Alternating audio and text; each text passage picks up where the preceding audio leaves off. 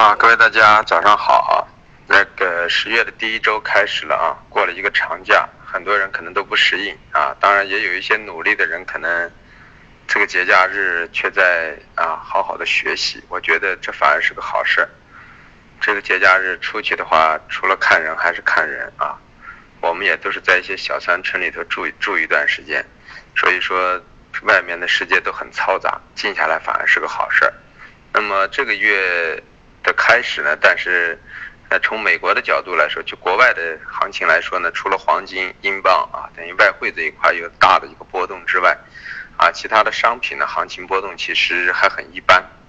那么也就是我前面给大家说过的，一般情况下，所有的政治性的、经济性的一些啊消息，只能影响某些价格瞬间的波动，而不能影响它最终的一个方向啊。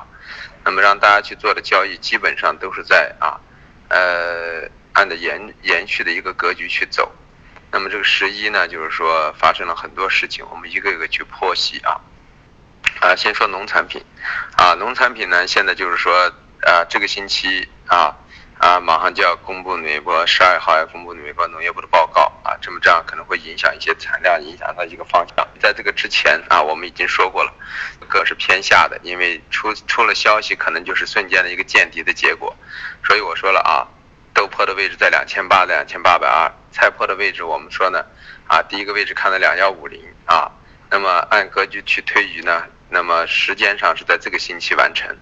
所以说，我们认为有可能达到两千亿也是可以的，因为随着后期的推移，菜粕的需求逐渐的降低啊。因为进入冬季之后呢，啊，菜粕是作为啊水产品的一个饲料的主要的来源，所以说后期呢，可能跌下来之后买中豆粕的概率呢要大于买菜粕的产生的一个盈利率，啊，是这么一个情况。所以说你可以看到，前一阵子是豆粕比菜粕要弱一点，但是呢，啊，在最后的节后的九月三十号最后一天，菜粕是很弱的，补跌了之后呢。到现在为止呢，豆粕形成了抗跌，但菜粕没有，所以我们认为啊，明后天的格局如果探到两千八附近的时候啊，我个人认为菜豆粕可以考虑逐渐的布局多头头寸了啊，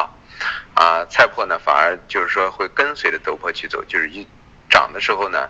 应该是豆粕跟着菜粕走，跌的时候呢，应该是菜粕跟着豆粕走。啊，豆豆粕跟着菜粕走是跌，涨的时候呢是豆粕带着菜粕走啊，这么一个格局。那么反过来，中榈油豆油就像我们说的啊，我们认为就是过完十一双节之后的格局肯定是偏下的，所以市场呢都是有很多聪明的人都提前给出来了一个格局，所以我们让大家在五千八的时候开始去空中榈油啊啊，在然后去空了豆油啊，那么这样的格局现在明显感觉出来发生了很大的变化，等到这个位置大家都感觉要跌的时候啊，都已经有多少？已经有三百点的一个将近四百点的一个。啊，中旅游的跌幅百分之七八左右的一个跌幅，什么意思？一百万赚八十万，这种行情已经把利润中的一大半走掉了。虽然我们预测最终中旅游能到三啊四千九附近，但是现在已经把我们预想的位置的一半都走掉了。可是这时候市场才给出来做，很多人才有做空的想法，那么却反而发生了一些变化。那么今天像中旅游达到五千四呢，但是第一个位置阶段性位置到了，它肯定会有个反复的过程。啊，那么豆油也是，豆油呢，由于是它本身前期呢就比棕榈油弱，所以棕榈油是补跌的过程中呢，它反而这两天呢，它的下跌空间反而有限，这就是我们说的棕榈油和豆油之间它也有一个比价的关系啊，存在这么一个因素。所以说呢，中榈油从长线呢还是继续空单持有啊，短线来说呢，那么中线来说呢，大家可以在今天的低点附近应该可以把中榈油清一下啊，上来再继续去做。那么短线呢，可能在节前就已经处理掉了啊，啊，就这么一个格局。那么啊，说到那个黑色啊，黑色里头呢，啊，这个星期呢变化就比较大了啊，就是说这呃过节期间，因为十十九个城市的房地产新政啊，引发了对未来短期一到两年以内啊，中国房地产暂时可能将进入一个啊啊中性偏空的一个格局，也就是说。啊，不太会出现大幅性的上涨，那么就是说热情降低之后呢，啊，需求受到压制，那么在这样对钢材的需求也会受到一个抑制，啊，那么在这样的情况下，我们认为就是说黑色系呢，可能又将进入一个所谓的一个啊，呃冷静期，那么在这样的是偏弱一点，那么从焦炭上来说呢，因为存在的一个呢，暂时炼钢企业还处在一个啊高位区域，那么这样的话，对焦炭还是有一定需求啊。那么再加上所有的钢厂没有货，钢焦炭又是对钢厂整个的炼钢企业中的环节中呢，并不是个成本最重要的一个环节，所以它比较活性比较大。那么今天呢，啊焦炭冲击的一个高区呢，就是我曾经在啊。上个月月底给大家用波浪的时候去推算过，我说有可能站到幺二九七以后呢，高点应该冲击的幺三啊幺三二零到幺三三零的位置。那么今天早上到了啊，那么这是这个位置。那么所以说就是说到这块区域，我们认为相对的来说也到了一个相对的高区。那么对于焦炭来说也可能会有一定的啊获利回吐的迹象。那么属于焦煤动力煤，我们说了，不管是啊从那个。需求也好，还是从国家的整个的一个格局上来好，那么暂时对煤这一块的需求啊，近期是一个高峰期需求期，所以说大家看到动力煤根本就没怎么跌啊。反过来呢，焦煤呢啊，也是因为在这个限产的情况下呢，也是出现了一个还是一个高开的一个格局。那么到了这个。位之后，我们也认为可能会短期之内也在这高位整理啊，因为这次对钢铁行业的抑制还不会至于那么快的传导到啊下游的一个格局啊。那么反过来说呢，铁矿和螺纹啊这两个就受到了很大的影响，因为铁矿主要是国外的，二一个呢它的成本比较低啊，所以基于这种叫港口的库存又比较大，那么未来未来很长一段时间对于中国。啊，房地产行业形成着一种所谓的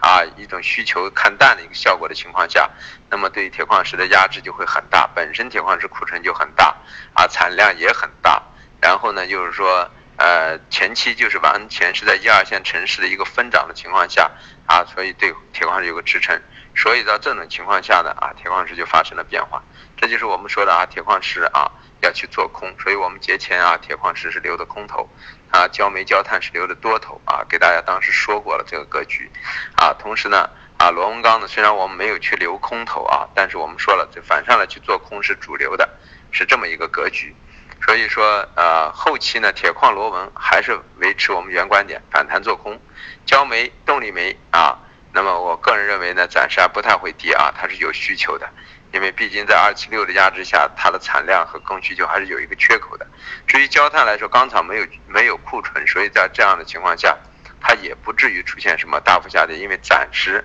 钢厂还是有一定的生产，它高炉不是说停就能停的，所以说没那么简单。这样造成即使钢材产量很大，在有利润的情况下，钢厂还会大量的生产，形成这么一种局面。所以黑色系也是有两极分化的迹象啊，和。和那个中榈油豆油这些豆粕菜粕呢，刚好是它本身就是一个两极化啊。那么再说到有色系来看啊，有色系这一块呢啊，稍微也是有点复杂的啊。那么在这过程中，我们说了啊，未来的格局大家有可能什么呢？啊，美国也好，欧洲也好，日本也好，都可能开始逐渐的进行流动性的一个潜在的一个收缩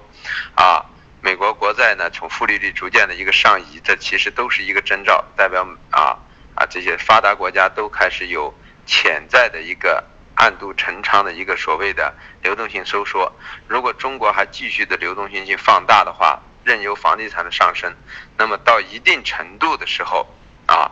那么就是说这当这些国家流动性大量收缩，美元、欧元全部进行回流，资金。有短缺的时候，那么中国市场就会发生很大的一个变化，就会出现房地产泡沫的一个崩盘。那么这种崩盘就会像啊九七年的香港啊，当时亚洲的金融危机也好，零八年的金融危机也好啊，甚至到啊九零年的那个日本的经济，都是由于房地产泡沫引发的一个崩盘。这个崩盘之后，当大量的资金抽逃，国外资金抽逃，本币大量的贬值之后呢？啊，会形成一个很大的一个危机情况，这样的话中国就很难控制。所以我们认为这次房地产新政的出现，其实就是一个主动的一个把泡沫暂时的一个捅破，或者说抑制，防止泡沫出现过大之后再爆，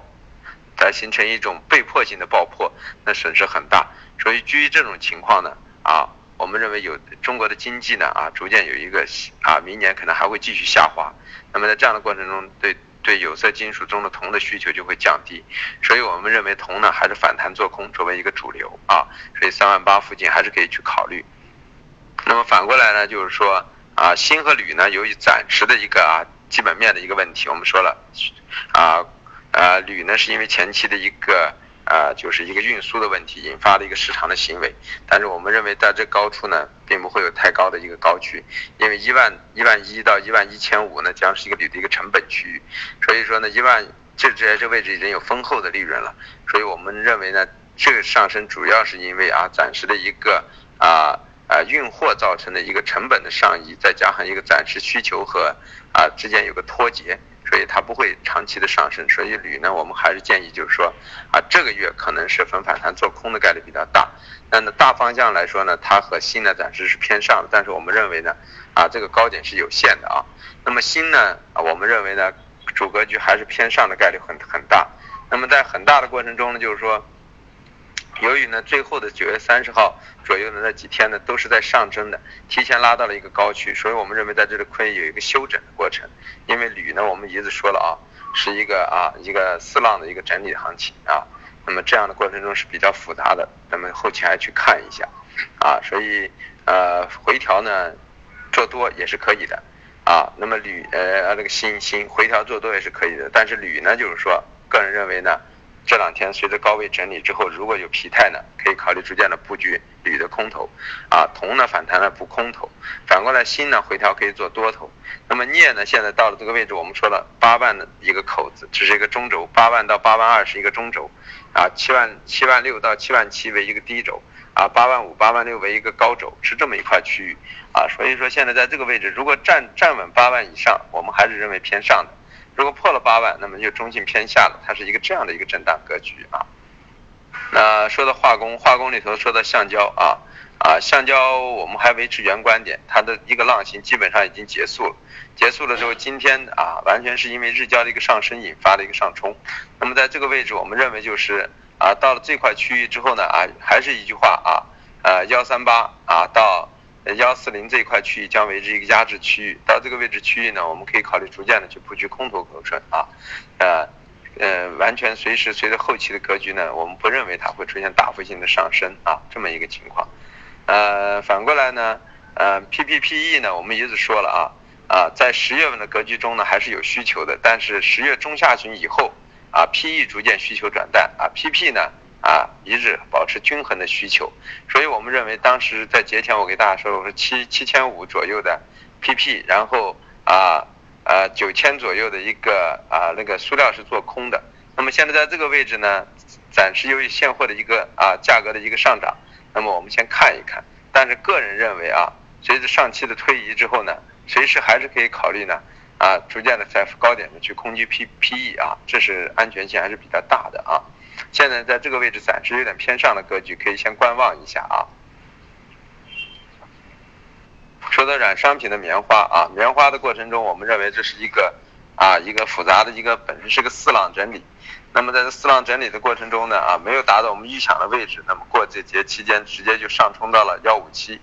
幺五八，这本身就是我们前期认为要来的一个高区，那么它提前到了，但是到这个位置我们也不认为棉花会出现大幅性的上升啊。因为美国棉花今年是丰收的啊，这两天的上升跟国内的一个棉花的一个啊成本的上移有一定的关系，但是呢，这只能是一个支撑，总的大方向我们说没有错，我们就是逢回调下来去做，还有一个第五浪的上冲。那么现在看来，这个第第四浪的这个格局呢，啊，在这里可能有待于去进去观察一下，但是个人还是认为就是回下来呢。到了一个合适的位置再去做多，如果在这个位置，我们个人认为多单就暂时不宜进场了，没有意义了啊。那么至于空头在这个位置呢，个人尝试性呢，觉得还是可以考虑去尝试性做空的，也问题不大，但设好止损啊。是因为所有的格局我们都说了，我们可以去预测未来，比如说我们预测到幺四七，那么这中间出现了一些停盘成本的一些格局，那么发生变化我们应该怎么处理？不发生变化，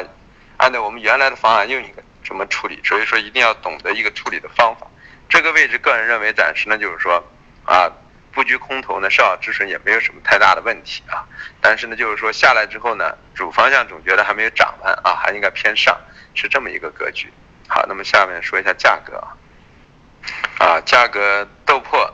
啊，压力位二八七三，支撑位二八四九、二八二零；菜粕压力位二幺八零，支撑位二幺三四。二幺幺零，呃，中铝油压力位五五三零、五四六四，支撑位五四三零、五四零零。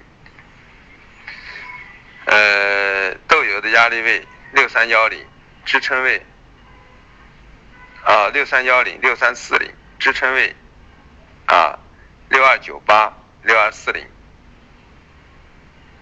呃，淀粉压力位幺六七四幺六六幺，支撑位幺六三七幺六二四。棉花压力位啊幺五五五零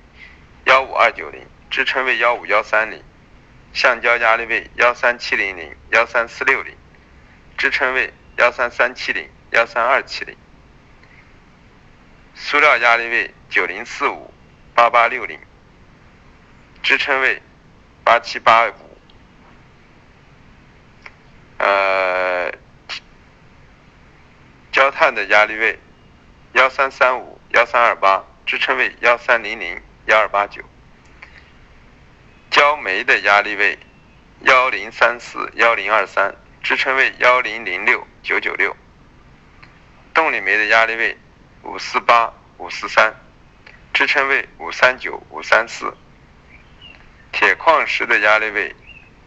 四幺零四零六，支撑位三九八三九五。呃，螺纹钢的压力位二七三二六零，支撑位二三二二二零。呃，铜的压力位三七八七零、三七七幺零，支撑位三七五四零、三七三八零。锌的压力位幺八二五零，支撑位幺八幺四五、幺八零五零。镍的压力位八幺三零零，支撑位八零六零零、七九八零零。铝的压力位幺二六六零。幺二五四零，支撑位幺二五零零幺二三八零。